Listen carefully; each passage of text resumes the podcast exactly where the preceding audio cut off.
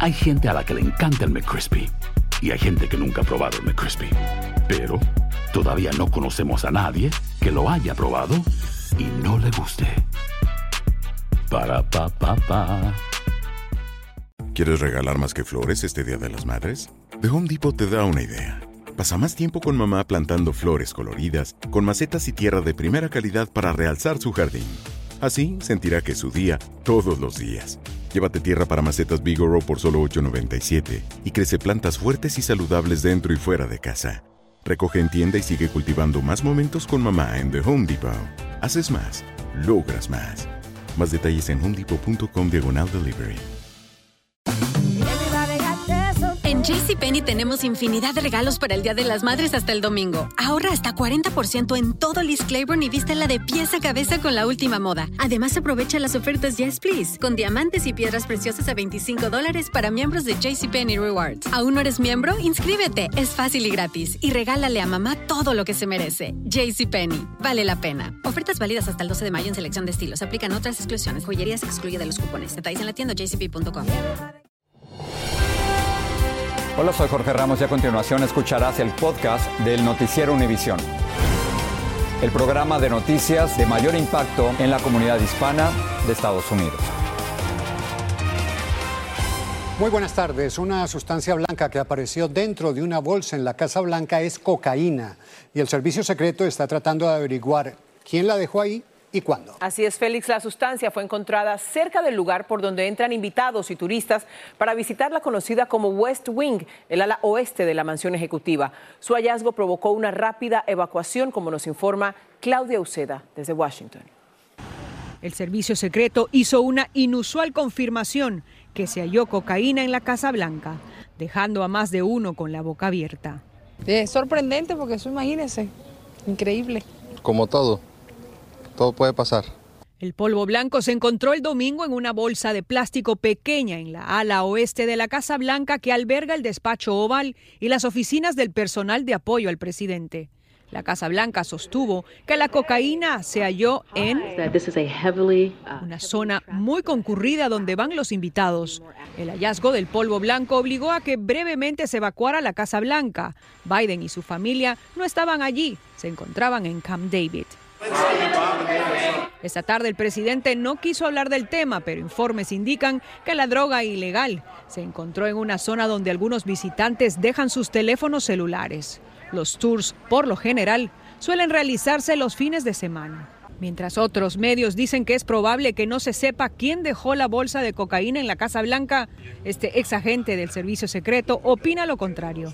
Yo creo que en, poco tiempo van a saber cómo se pasó, quién entró con eso y, qué fue la, la, idea que tenían, usar la droga o nomás para ponerlo ahí para hacer como un test. Se revisan las cámaras de seguridad.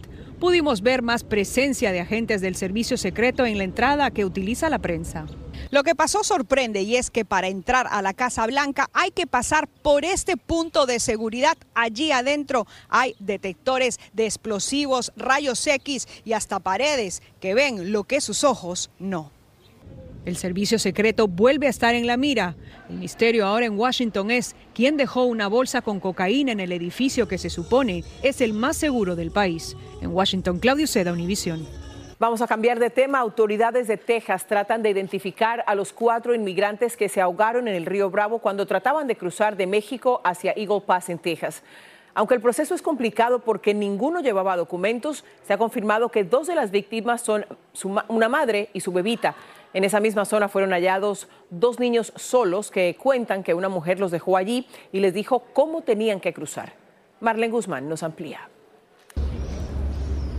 Las tragedias siguen repitiéndose en la frontera. Esta vez una joven madre de 18 años y su pequeña de dos años, ambas de Guatemala, perdieron la vida cruzando el Río Grande intentando llegar a Higo Texas. Las encontraron desmayadas. Los paramédicos trataron de resucitarlas, pero fue muy tarde. Nosotros ah, nos encontramos situaciones como estas por, todo el año, pero eh, específicamente cuando es un, un, bebé y su madre en la misma, misma distancia, entonces sí eh, les duele mucho. Al mismo tiempo, rescataron a otros dos migrantes que por fortuna no necesitaron atención médica. Fue aquí donde encontraron a esta madre y a su hija y detrás mío podemos ver cómo la patrulla fronteriza está lista en caso de más rescates. También el 2 de julio recuperaron el cuerpo de un hombre y el 3 de julio el de una mujer, cuyas identidades aún no han sido dadas a conocer. Las familias inmigrantes con niños pequeños se siguen arriesgando, agobiados por la desesperación. Quería arriesgarla ahí porque igual ahí es peligroso, yo sé muy bien. Fui ahí al puente a ver, pero no, no me dieron respuesta. También están aumentando los casos de menores abandonados a su suerte, como una niña de 11 años y un niño de 8 años guatemaltecos que le contaron a las autoridades que una mujer los dejó en la orilla del río Bravo y solo les explicó cómo debían cruzar. No, pues esto es día y día, no, no se acaba. Ni que vaya el río cruzado, mira ahí va cómo va el río ya. Con la ayuda de un dron, autoridades arrestaron a José Delgado Zúñiga, presunto traficante de personas, cuando ayudaba a un grupo de migrantes a cruzar por Eagle Pass. Una situación que el gobernador de Texas intenta evitar a partir de este viernes 7 de julio, cuando se instale un muro flotante con boyas en la línea que divide a ambas fronteras y que abarcará mil pies sobre el Río Grande. En Eagle Pass, Texas, Marlene Guzmán, Univisión. Un hombre acusado de violar y dejar embarazada a una niña de nueve años en Ohio fue sentenciado a cadena perpetua con posibilidad de libertad condicional después de cumplir 25 años de condena. Gerson Fuentes admitió haber violado a la pequeña dos veces cuando tenía nueve y diez años. Era el novio de la madre de la niña que fue llevada precisamente por su mamá a Indiana para que le practicaran un aborto. En El Paso, Texas, comenzó la audiencia judicial para sentenciar al hombre que asesinó a 23 personas en un Walmart en el 2019. La mayoría de las víctimas eran mexicanos y ahora sus familiares tienen la oportunidad de confrontar al pistolero. Vamos en directo al Paso con Stephanie Córdoba, quien tiene más de lo que pasó en la corte. Cuéntanos, Stephanie. Así es, y esta audiencia de sentencia se lleva a cabo casi cuatro años después de que Patrick Cruces, un joven supremacista blanco, asesinara a 23 personas en un ataque racista que se llevó a cabo en una tienda Walmart de aquí de la ciudad del Paso, Texas. El día de hoy, Crucius, al lado de sus abogados, ingresó a este tribunal federal para conocer nuevamente sus cargos a los que precisamente se declaró culpable el mes de noviembre. La primera parte de esta audiencia, básicamente el juez David Guadarrama dio a conocer la sentencia que Crucius podría enfrentar. En este caso, la Fiscalía recomienda 90 cadenas perpetuas consecutivas. Les comento que Patrick Crucius mostró pocas emociones al ingresar a la corte. Si vimos a varios familiares y miembros de la comunidad romper el llanto al momento que le vieron la cara al asesino confeso. I mean, man,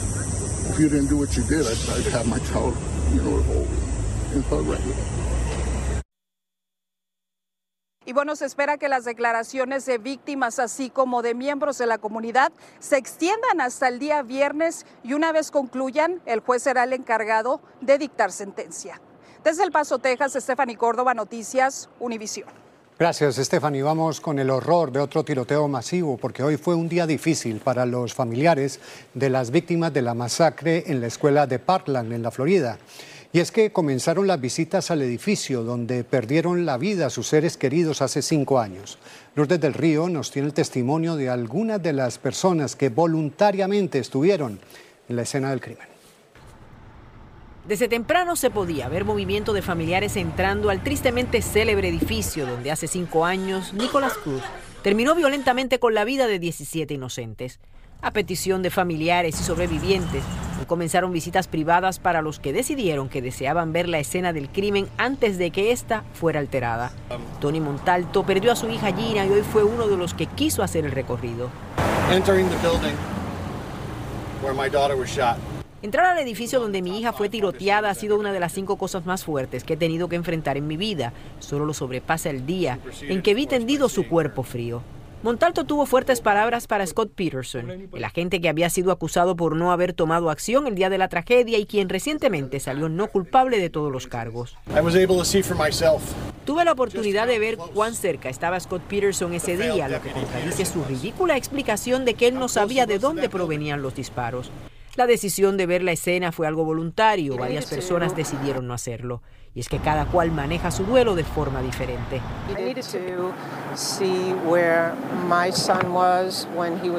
Yo necesitaba ver dónde mi hijo fue asesinado. Tenía que ver dónde estaba cuando trató de cerrar la puerta que le salvó la vida a 31 estudiantes, decía la madre de Scott Bagel, un maestro que perdió la vida ese día tratando de salvar a sus alumnos. Traté de decir adiós, pero al final no pude decir adiós. Cinco años y 151 días y aún no le puedo decir adiós. Esta madre también arremetió contra Scott Peterson. Puede decir que obtuvo su vida de vuelta luego que lo exoneraron y que no hubiera hecho nada diferente, pero lo cierto es que si hubiera actuado, mi hijo todavía estaría vivo. Luego de que concluyan estas penosas visitas, el distrito escolar de Broward ganará custodia nuevamente del edificio.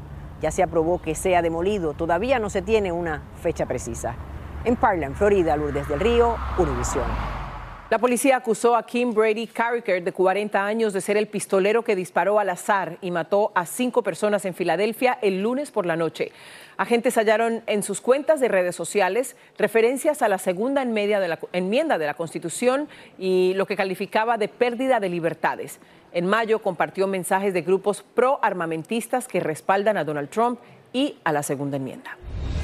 En Luisiana, la policía busca al pistolero que asesinó a cuatro personas e hirió a varias en plena calle durante una fiesta por el Día de la Independencia en la localidad de Shreveport. A los socorristas se les dificultó atender a las víctimas debido a la cantidad de vehículos que había en el lugar. Uno de los heridos está en condición crítica. Por su parte, la policía de Sacramento, California, arrestó a Alejandro García Villanueva como sospechoso de apuñalar a un hombre durante el partido de México contra Qatar celebrado en Santa Clara. Grabaciones de cámaras de vigilancia en el estadio Levis y la cooperación de la comunidad ayudaron a encontrar a García Villanueva. Otra persona de interés a la que habían detenido fue liberada porque no tenía nada que ver con el caso.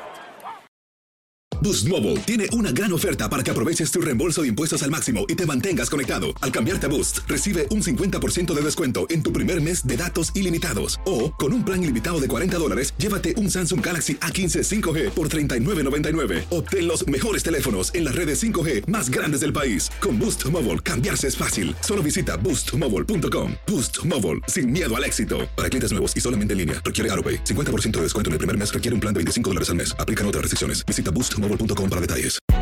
Hay gente a la que le encanta el McCrispy y hay gente que nunca ha probado el McCrispy. Pero todavía no conocemos a nadie que lo haya probado y no le guste. Para pa pa pa.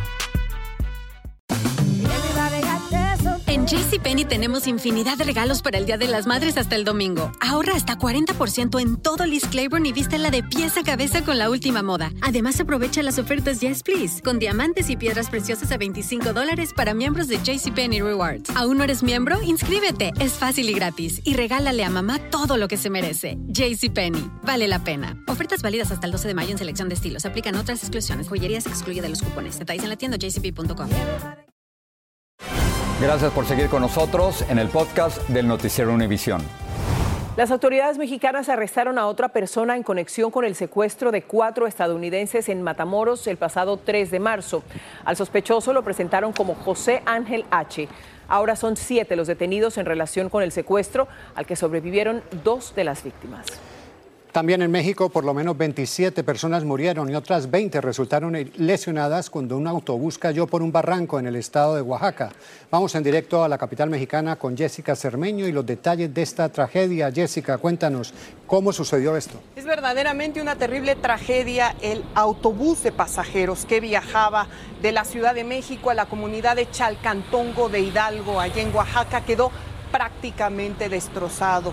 Y desgraciadamente esto podría crecer porque además de las decenas de personas que ya fallecieron en este terrible accidente, porque el autobús de plano cayó a un arroyo muchos metros de profundidad, pues hay muchas personas que todavía se debaten entre la vida y la muerte. Y lo terrible es que muchas todavía en este momento permanecen como desconocidas. Pero escuchemos qué dijeron las autoridades de Tlajiaco en Oaxaca. ¿Por qué fue tan difícil el rescate de las personas que lograron sobrevivir? El autobús eh, cayó unos 20 metros aproximadamente sobre el río, sobre el arroyo del río. Tres máquinas este, hidráulicas que también los vecinos llevaron para poder apoyar. Se rescataron a último momento a tres personas con vida, entre ellos a un menor, aproximadamente entre los 6 y 8 años. Las personas fallecidas fueron trasladadas al auditorio de una comunidad vecina y los que se recuperan están en un hospital público en la comunidad de Tlajiac. Una terrible, terrible tragedia. Regreso con ustedes. Una persecución terminó trágicamente en Phoenix, Arizona, con la muerte del sospechoso al que seguía la policía por robar un vehículo. Autoridades dijeron que el hombre ignoró una orden de los agentes para detenerse. Trató de huir a pie y sacó una pistola. Entonces los agentes hicieron disparos. Se investiga si uno de los balazos impactó al sospechoso o si él mismo se disparó. El Departamento del Alguacil del Condado de Los Ángeles abrió una investigación por un posible uso excesivo de fuerza por parte de dos de sus agentes. Las imágenes del momento en que uno de los policías lanza al piso a una mujer en Lancaster el mes pasado han sido calificadas como perturbadoras. Desde Los Ángeles, Jaime García tiene más información sobre este incidente de violencia.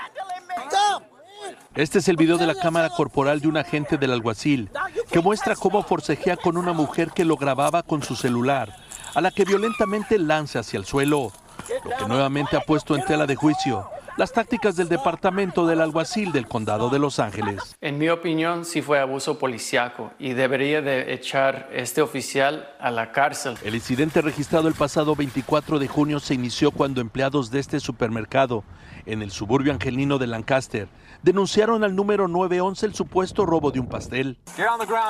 La cámara corporal del primer agente que respondió muestra cómo repetidamente le ordena a un individuo que ponga las manos sobre el cofre de un vehículo y el desconocido le muestra que tiene un pastel en las manos. Otro agente llega y lo sujeta para esposarlo y se percatan que una mujer los está grabando con su celular. La cámara del segundo agente muestra cómo estira la mano para quitar el teléfono y forcejea mientras que ella le exige que no la toquen. Y es entonces cuando el oficial la tira al suelo. Bajo la primera enmienda, esta persona, la mujer, tiene el pleno, derecho de grabar las acciones de los oficiales. En el suelo la mujer les advierte que los tiene en video y dos veces les dice que no puede respirar, pero después de una advertencia, un agente la rocía con gas pimienta para finalmente someterla. El hombre esposado rogó que no la agredieran porque ella padece cáncer. Los oficiales fueron que aceleraron todo. Los dos agentes implicados fueron relevados de sus labores, pendientes a una investigación para determinar si el uso de fuerza fue razonable. Por su parte, el departamento del alguacil no hizo comentarios del caso, señalando que dio a conocer los videos en un gesto de transparencia. La pareja detenida fue liberada con una orden para comparecer ante un juez. En Lancaster, California, Jaime García, Univisión. Un juez federal dictaminó este martes que el gobierno del presidente Biden probablemente violó la primera enmienda de la Constitución al tratar de influir sobre la información que se publicaba en las redes sociales sobre la pandemia.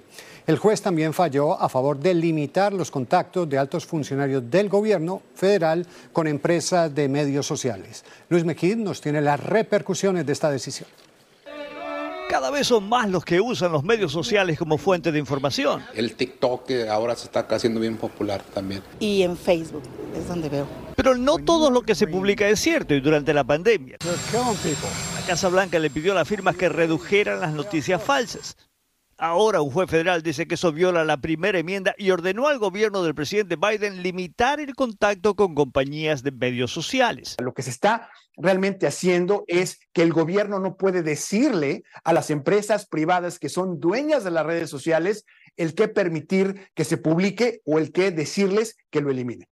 La decisión es una victoria para Luisiana, Missouri y los republicanos que elevaron la demanda nombrado por Trump, el juez Terry Doughty dijo que los contactos del gobierno de Biden con los medios sociales representan un masivo ataque contra la libertad de expresión, destinado fundamentalmente a suprimir ideas conservadoras. We are going to continue to promote responsible actions to protect uh, public health. Safety la portavoz presidencial dijo que el gobierno seguirá promoviendo acciones responsables para proteger la salud pública y la seguridad nacional, agregando que los medios sociales tienen una responsabilidad crítica sobre la información que presentan a sus audiencias. No solo la Casa Blanca, ni las agencias de salud federales, ni el mismo FBI pueden, según la Corte, influenciar el contenido de las plataformas. La decisión de la Corte podría no ser la última palabra. El gobierno tiene aún la opción de llevar el caso ante la Corte de Apelaciones.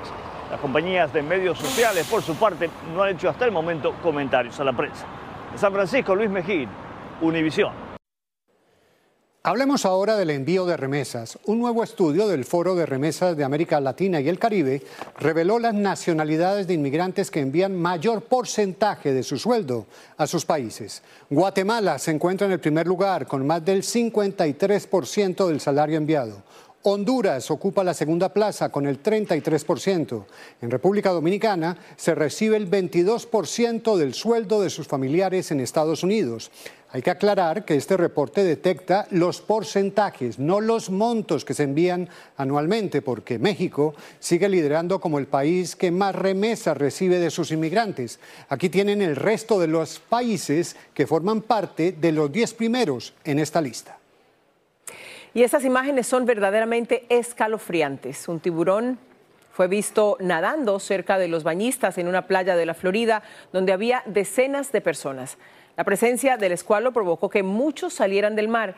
Los expertos dicen que en el 2022 la Florida registró 16 ataques de tiburón. Este es el número más alto en el mundo.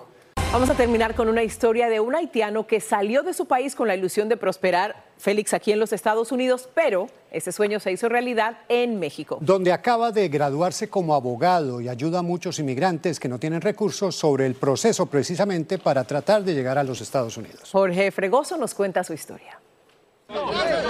Llegó a la frontera de Tijuana en el 2016 con un éxodo de migrantes haitianos que superaba las 15 mil personas y después de haber hecho un recorrido que casi le cuesta la vida. Decidió quedarse en esta ciudad. Él buscaba superarse y años después de muchos esfuerzos logró el gran sueño, recibirse como licenciado en Derecho por una universidad local. Por eso cumplí el sueño de lograr ser hoy licenciado en Derecho. Entonces, el objetivo era quedarme en México y poder estudiar. Para lograr terminar su carrera como abogado, tuvo que revalidar los estudios que realizó en Haití, presentar un examen de admisión que en su segunda oportunidad logró y adaptarse a sus compañeros. Pero creo que la decisión que he tomado de quedarme en México fue la mejor decisión en mi vida y pude lograr mi sueño. Y Tijuana demostró con toda su comunidad que aquí realmente inicia la patria dice que todo su esfuerzo valió la pena, sobre todo porque quiere ayudar a otros migrantes como él. Por eso es que trabaja en una organización de apoyo a refugiados. Quiero poder hacer más y esas en beneficio de todas las personas migrantes y, por qué no, en beneficio de la comunidad mexicana, que me han apoyado muchísimo. En Tijuana se ha convertido casi en una celebridad. Muchos lo reconocen como el haitiano que logró ser abogado y lo ven con respeto. Y miré que decía que este que tuvo problemas porque a veces no le entendía las palabras y él pues como podía le echó ganas y yo lo admiro. Hoy tiene muy claro que quiere seguir ayudando a otros migrantes sin importar sus nacionalidades. Tales dice que él busca ser un ejemplo para la comunidad haitiana, que busquen superarse y lograr terminar una carrera como él lo hizo en esta ciudad. Tijuana, México, Jorge Fregoso, Urivisión un gran sueño y sobre todo una gran intención, ayudar a otros como él. Le echó ganas, como dicen en México. Y cuando se cierra una puerta, se abre otra. Y esa es la posibilidad. Y, realmente no sabemos la dimensión de la crisis que está enfrentando Haití. Así es, es verdad. Con eso despedimos, nos vemos mañana.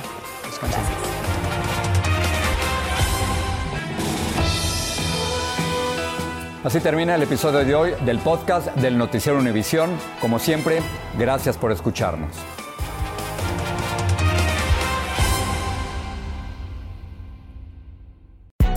Hay gente a la que le encanta el McCrispy y hay gente que nunca ha probado el McCrispy. Pero todavía no conocemos a nadie que lo haya probado y no le guste. Para pa pa pa. En JCPenney tenemos infinidad de regalos para el Día de las Madres hasta el domingo. Ahorra hasta 40% en todo Liz Claiborne y vístela de pieza a cabeza con la última moda. Además, aprovecha las ofertas Yes Please, con diamantes y piedras preciosas a 25 dólares para miembros de JCPenney Rewards. ¿Aún no eres miembro? Inscríbete. Es fácil y gratis. Y regálale a mamá todo lo que se merece. JCPenney. Vale la pena. Ofertas válidas hasta el 12 de mayo en selección de estilos. Aplican otras exclusiones. Joyerías excluye de los cupones. Detalles en la tienda jcp.com.